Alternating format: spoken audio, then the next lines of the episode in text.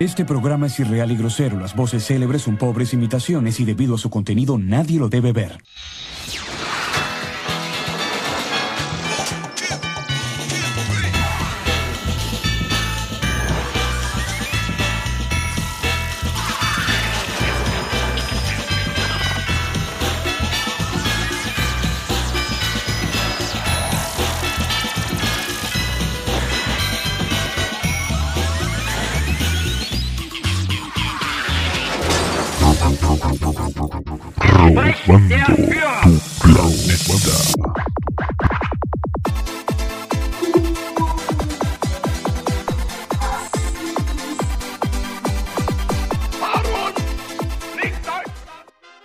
Hola y bienvenidos como cada semana a un nuevo episodio de Robando tu planeta, su podcast favorito de los barrios bajos del internet. Yo soy Oscar Torrenegra y como en cada programa vengo a robarles su planeta. Comenzamos.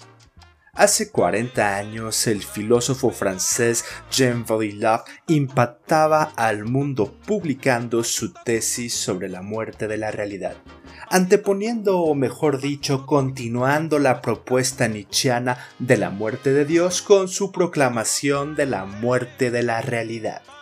En Simulacro y Simulación, Vadillac nos escupe la propuesta de que ya no existe la realidad, solamente el simulacro de la realidad y la simulación de esta. La realidad termina acelerándose al punto que la línea entre la simulación de la realidad y la realidad misma se pierden, llegando al punto que la simulación se identifica como la realidad y la realidad misma no es ya más que la simple simulación. Y es así que nos volvemos animales programados para simular estar viviendo como seres humanos o el ser humano ha simulado tanto el comprender la realidad que no ha hecho más que simplificar el complicado concepto de la vida en meros impulsos primitivos de simulación, tal como lo hacen los simios entre las selvas y demás hábitats naturales.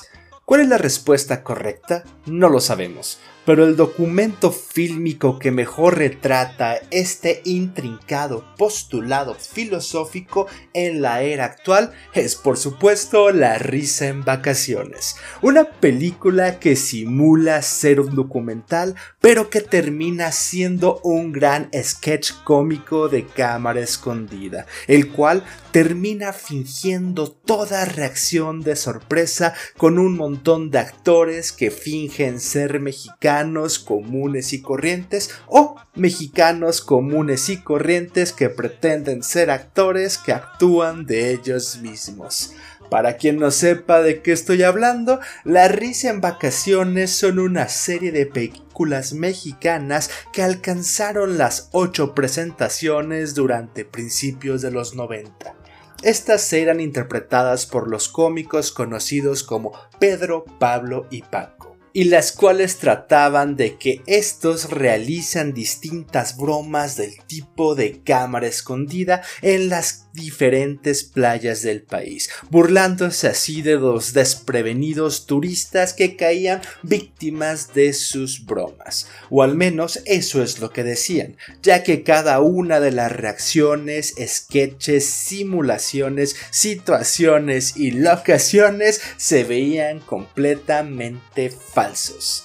Y esa era la verdadera magia de la película, ya que éstas se filmaban un año antes y se estrenaban en la temporada vacacional del año siguiente, haciendo entonces que la gente que se quedó en la ciudad y no salió de vacaciones ese año acudiera a los cines a ver el estreno de la nueva película y se burlaran de los desprevenidos turistas que el año anterior habían sido capturados para ser el escándalo de los burócratas godines y asalariados noventeros que ese año se habían quedado por una u otra circunstancia atrapados en la ciudad. Y no es que nadie ignorara que las películas eran pésimas y que todas las reacciones eran actuadas, sino que la gente que acudía al cine simulaba no darse cuenta de ello, ya que al ir al cine para burlarte de los turistas pendejos era mucho mejor que enfrentar la dura realidad la realidad que era darse cuenta que ellos, los que estaban sentados en ese momento en la sala, no pudieron salir de vacaciones ese año y que la única manera que tenían para ver el mar era mediante la pantalla opaca de un cine con olor a tabaco y palomitas rancias, mientras escuchaban el pasito tun tun en un par de bocinas reventadas en el medio de esa sala sin La simulación, el llevar a cabo este simulacro de burlarme de esa gente que estaba en la playa, era mejor que admitir que les envidiaban porque ellos sí podían permitir salir de vacaciones a diferencia mía. Al menos eso era en los noventas, eso era antes cuando Baudrillard presentaba su respuesta al postmodernismo. Pero ¿qué pasa en este mundo, en el mundo de hoy, en el mundo de la variante del COVID-22, en el mundo de la variante Delta, pipí, de la octava inyección preventiva y demás mamadas? En este momento ya ni siquiera se tiene la energía para simular, se ha extinguido incluso la simulación misma y se ha caído en la solución del escape. Ya las nuevas generaciones de godines y esclavos asalariados no se permiten simular, ya que se cae en el deseo incesante del deseo en sí. El consumo constante y el desear por desear se vuelven la nueva simulación. Necesitas que la gente se dé cuenta de que estás deseando y que te estás quejando por no tener eso que deseas. De ahí esa famosa frasecilla del internet de sáquenme de Latinoamérica. ¿A quién se la dices? ¿De dónde la dicen? ¿Por qué la dicen? ¿Y a quién chingado se la están diciendo? Pero sobre todo, ¿Por qué la dicen en español? Digo, los únicos seres humanos que la van a entender no son más que simples latinoamericanos al igual que ellos, ya que en ninguna otra parte del mundo se habla el pinche español. Y antes de que lo digan y antes de que empiecen a mamar, no. En lo que antes se conocía como España y lo que ahora es el califato del Al-Andalus, solo se habla el árabe no importa lo que diga la gente que nació allá, esa madre no es Europa. Y sí, en todo Estados Unidos habla español, pero aceptémoslo a estas alturas, esa madre ya es Latinoamérica.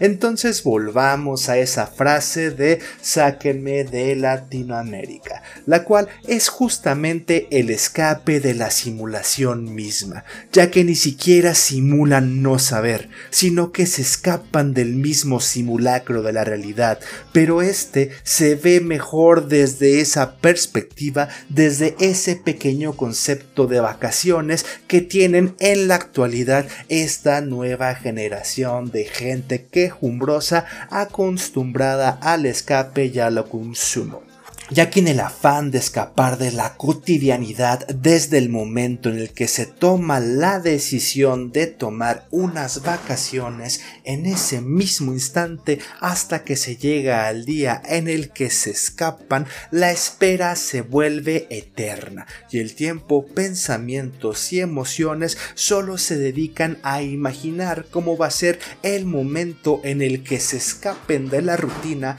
en la que se encuentran, alargando aún más el tiempo de esa rutina hasta un día antes de salir de vacaciones el día antes se vuelve un día cero, en el que ni el trabajo, la escuela, la familia o la rutina de la cual piensan escapar les importa, pero aún no se está de vacaciones hasta ese momento, ya que después de ese día cero el tiempo se acelera exponencialmente a lo lento que avanzó mientras se llegaba hasta ese pinche día. En pocas palabras, el dinero, el tiempo, emoción y esfuerzo que se invirtió en irse de vacaciones se les vuelve un pedo en la mano, sin importar el tiempo que éstas hayan durado. El semestre que estudió en el extranjero, la pasantía en la oficina de Canadá, el fin de semana en el todo incluido o la semana de luna de miel en Las Vegas, al final todas se vuelven un pedo en la mano, se vuelven nada, no importa cuánto duren, no importa cuánto gasten, al final todo lo justifican con esa frasecilla de pues al menos valió la pena, la vida solo se vive una vez, prefiero gastar en acumular experiencias que desperdiciar mi dinero y demás mamadas que se dicen frente al espejo para aceptar la triste realidad de volver a la simulación. Y eso es lo divertido, que todos, sin importar el extracto social, la educación, el color de piel, el sexo y demás mamadas, no importa la persona, el tiempo o el dinero, incluso el destino al que se haya ido, todos tienen la misma frase, todos tienen la misma reacción, porque a todos las vacaciones les duraron lo mismo, nada, un pedo en la mano. Esto se debe a que desde el principio las toman para escapar de la rutina. La rutina surge en el aquí y el ahora. Están siendo programados y manejados por alguien más. Insisto, ya ni siquiera se dignan en simular la realidad. Ya se cansaron de eso. Ahora solo quieren escapar de ellos mismos sin importar cuánto les cueste. Y el problema es ese, que a donde quiera que vayan, siempre van a ser ellos mismos. Sí, en las vacaciones se dan licencias que no se dan en la cotidianidad, excesos en gastos, vicios, comida, lujuria y demás se llevan a cabo, haciéndose creer a ellos mismos que todo eso valió la pena, cada uno de ellos, pero lo peor es que aún después de regresar y de odiar su presente, de odiar su vida y en dónde están, se siguen repitiendo y siguen escapando a esos días pasados en sus efímeras vacaciones en donde fueron felices porque se permitieron ser otra cosa que no fuera ellos mismos. Pero otra vez el problema es que incluso esos recuerdos se vuelven efímeros, esas experiencias y lo que se experimentó se olvida. Y poco a poco la simulación de una realidad que ellos no están simulando va tomando el control. Y por ello los deseos de escapar vuelven a ser un constante otra vez. Como uno de esos sketches de la risa en vacaciones, sus vidas se vuelven aburridas, vuelven sin gracia y todas pendejas a repetir el mismo chiste sin gracia. Por ello, existe algo llamado la depresión postvacacional, o como a mí me gusta llamarle, la perra puta realidad. Esta depresión deriva del hecho de que tienen que volver, como dijimos antes, a enfrentar a la rutina, lo cual no cambia, y el problema es que no importa cuántas veces intenten escapar tomando vacaciones, comprando cosas, yendo al cine o viendo series, ellos siguen siendo también los mismos. Las vacaciones las pueden tomar una o dos veces al año, una o dos veces en toda su perra vida, pero la realidad de ser ellos mismos tienen que enfrentarla a diario. La realidad de ser ese prieto que está autosaboteando su existencia misma,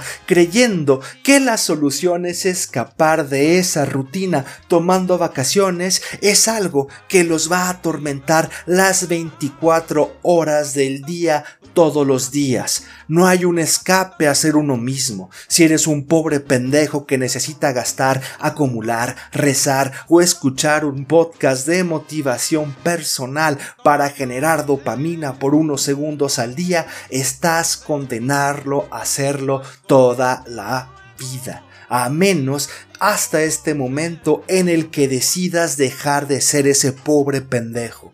La realidad no es algo que exista fuera de ti, es algo que tú experimentas a través de ti. Tus padres decidieron simularla, tú decides escapar mediante animes, streaming, videojuegos y no por, y lo hermoso radica en ello que no importa qué es lo que creas que es la realidad, cualquier respuesta pendeja que des no va a ser más que la proyección del pendejo que eres en este momento. Y nunca vas a poder escapar de ti, nunca vas a poder escapar de la realidad, nunca.